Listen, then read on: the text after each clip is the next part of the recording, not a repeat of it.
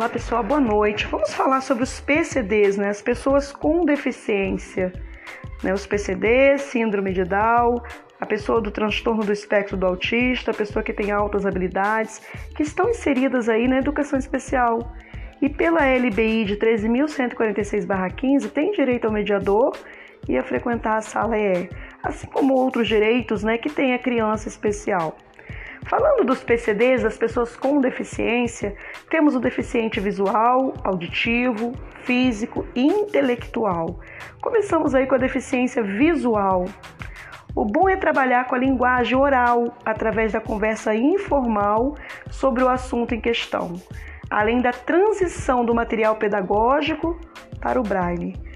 O mediador escolar ele não precisa saber né, sobre o material braille, mas na sala E, o professor tem que ter a capacitação do Braille para estar né, ajudando, assessorando, né, dando esse acessório, esse suporte para uma, né, um mediador escolar. Vamos falar da deficiência auditiva. O professor deve propor recursos visuais para que os mesmos consigam assimilar o conteúdo. Além do oralismo, da comunicação total e do bilinguismo. Então vamos falar aí né, de Libras. A pessoa que tem deficiência auditiva precisa da Libras para estar. Né? Hoje temos aí nas escolas né, a lei que permite o intérprete. Então o mediador ele não precisa ficar preocupado em aprender a Libras, né? porque não é da ossada dele, mas ele tem que saber que o seu aluno precisa se comunicar ou dar meios aí de uma comunicação alternativa. Temos aí a deficiência física. Para desenvolver o aluno em sala de aula, pensando em sua limitação. Os deficientes físicos, nós temos que entender a limitação dele, né? Onde está sendo afetada aí a coordenação motora, se é na parte da coordenação motora fina ou grossa. Então deve-se usar aí os jogos de memória, livros com marcadores, lápis com engrossador, prancha de madeira. Agora iremos falar da deficiência intelectual. O professor deve trabalhar com ilustrações e fichas de leitura, além da música. A musicalização é muito importante né, na deficiência intelectual, principalmente na deficiência intelectual, né? Brincadeiras orais, poemas, parlendas e leitura com uma entonação apropriada. É bom também que a gente verifique né, os níveis dessa deficiência intelectual para poder né, criar meios de adaptar essa criança de uma forma mais precisa. Vamos falar aí da síndrome de Down, que é um distúrbio genético. Essa síndrome causa atraso no desenvolvimento intelectual, esse desenvolvimento cognitivo da criança.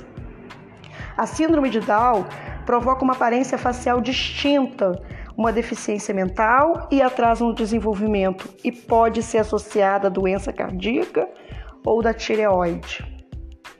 Isso ocorre na concepção de uma criança, né? uma alteração genética causada por um erro na divisão celular durante a divisão embrionária. Então, o síndrome de Down, né, ou trissonomia do cromossomo 21, né, nós devemos aí pensar estratégias pedagógicas para estar ensinando essa criança que tem um retardo mental. Agora vamos falar da, das altas habilidades, né, da superdotação. O diagnóstico de altas habilidades, né, a superdotação, dá-se por prodígios, gênios, superdotados. São essas as formas que se definiram ao longo do tempo as altas habilidades. Eles podem ter diferentes habilidades cognitivas, bem como diferentes níveis de desempenho. Né? Alguns podem, por exemplo, apresentar alta competência em várias áreas, enquanto outros né, podem demonstrar alta competência em uma única área. Mas cuidado para não confundir com a síndrome de Savant. É um distúrbio psíquico relacionado a um desequilíbrio intelectual.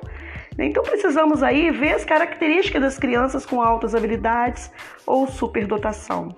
Costumam se interessar por coisas incomuns, fazem muitas perguntas e sempre tentam entender o fenômeno pelo qual se interessam.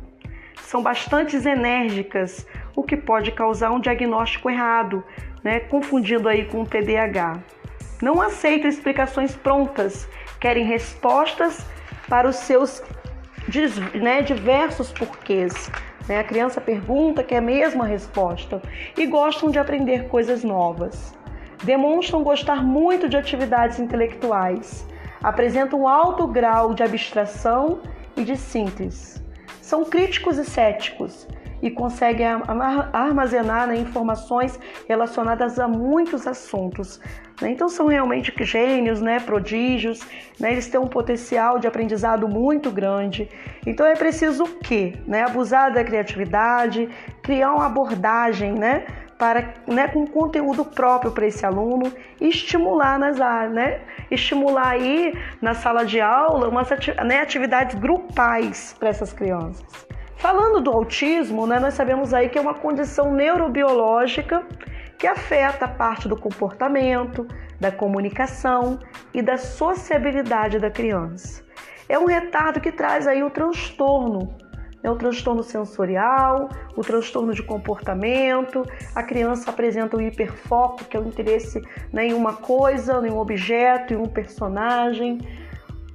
Então, tanto no PCDs, né, como síndromes de Down, na síndrome de Down especialmente, nas altas habilidades, no autismo, nós temos aí, né, o direito da criança ao mediador escolar pela lei de 13.146/15 e a frequentar essa sala AEE, onde pensa-se, né, estratégias para educar essa criança. E esse professor da sala EE, ele deve trabalhar junto, né, com esse mediador. Ele deve auxiliar o mediador né, para o desempenho da criança, né, para, para ajudar né, essa criança no desenvolvimento.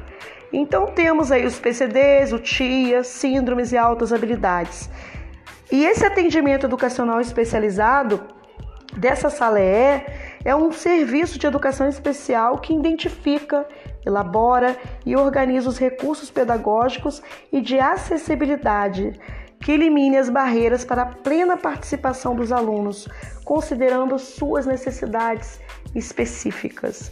O objetivo da sala E é atender os alunos que possuem essas necessidades educacionais. Então a criança tem esse suporte para a inclusão. Né? A criança tem esse suporte para ter os seus direitos né, adquiridos. Os direitos à sala de recursos né, e ao mediador e as práticas pedagógicas e o lúdico na inclusão né, faz parte aí dos direitos dos PCDs, da pessoa com síndrome, da pessoa com transtorno do espectro do autista e com as altas habilidades.